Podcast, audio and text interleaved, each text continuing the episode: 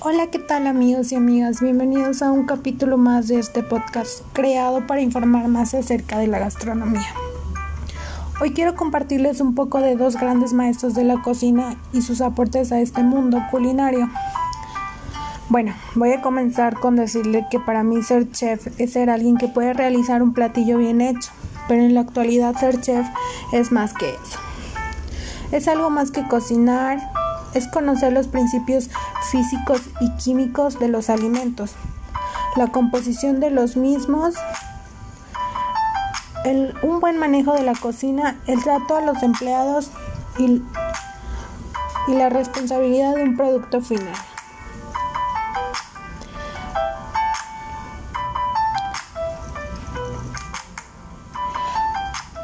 Sabemos que tiempo atrás si algo quedaba mal lo intentaban de nuevo, modificando algo a su consideración.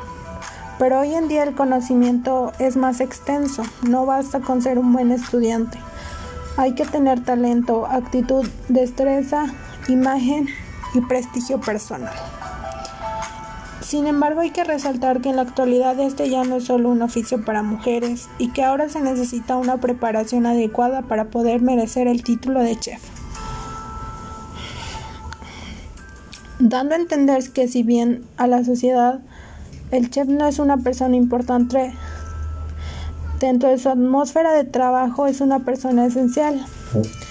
Es importante tocar hoy el tema de estos grandes cocineros de la época antigua y conocer un poco más acerca de Marie Antoine Carême y Augusto Escoffier.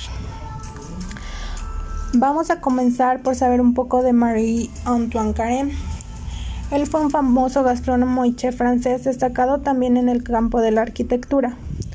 Principalmente su gran aportación al mundo culinario es que fue el primer europeo en estudiar la famosa salsa francesa. Esta investigación lo hizo inmortal en, en un ambiente gourmet. Entre los años 1814 y 1815, el zar ruso Alejandro I contrató a Karen para los servicios de, su cocina. Y en 1816 el príncipe de Gales le pidió al conocido Antoine Karen que prestara sus servicios. Él para mí fue una persona muy importante porque fue contratado por diversas personalidades de, de esa época y para cocinar para personas tan importantes él tenía que ser un cocinero o un chef bastante importante. Uno de los aportes más grandes que realizó Karen al mundo de la cocina fue de la introducción del famoso uniforme blanco, el cual se mantiene en nuestros días. También implementó el uso del gorro que se conoce actualmente, los conocedores del tema indican que, inspiró que se inspiró en los tocados que utilizaban las damas de la corte austríaca en sus cabelleras. Este cambio en el uniforme tenía como finalidad mejorar la presentación de los cocineros, demostrando higiene y limpieza de quienes estaban destinados a manipular los alimentos. Se dice que Karen tomó esta medida cuando visitó las cocinas rusas, ya que se espantó al percatarse del desorden y la falta de higiene que tenían dichos cocineros. Ahora bien, vamos con nuestro segundo maestro de la cocina, y este es Augusto Escoffier. Él nació el 28 de octubre de 1846 en Villeneuve-Loubet, al este de Francia. Su estilo se caracterizó por la eficiencia y sencillez. Esta característica estaba presente en la preparación de los platos al cambiar las elaboradas guarniciones por sutiles preparaciones a base de vegetales y emplatados muy simples.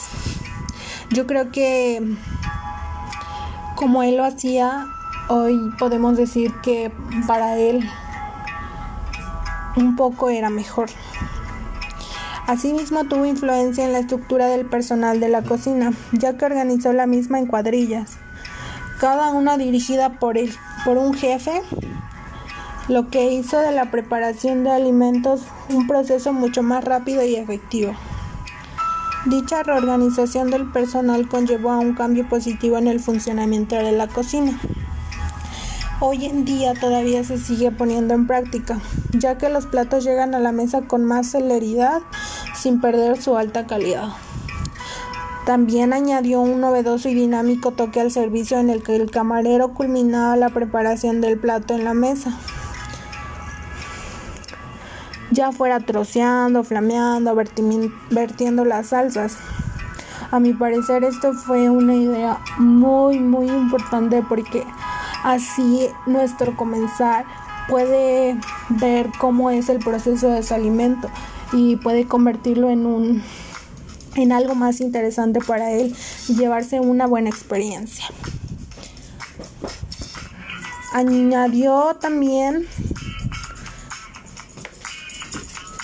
que se siguiera el servicio francés, disminuyendo la cantidad de platos que normalmente componían al menú.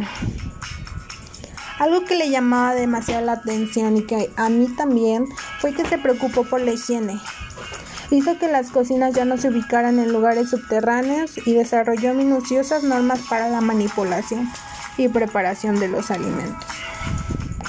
Además, prohibió la ingesta de alcohol y el uso de tabaco en las instalaciones y dotó de uniformes a su personal culinario, promoviendo la puntualidad y buena convivencia entre el mismo.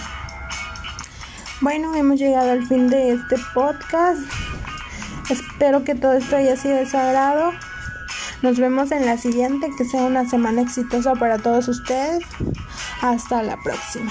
Saludos de su amiga Giselle. Y para cerrar, les tengo una frase.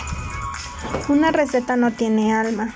Es el cocinero quien debe darle alma a la receta. Por Tomás Keller. Mil gracias. Bye.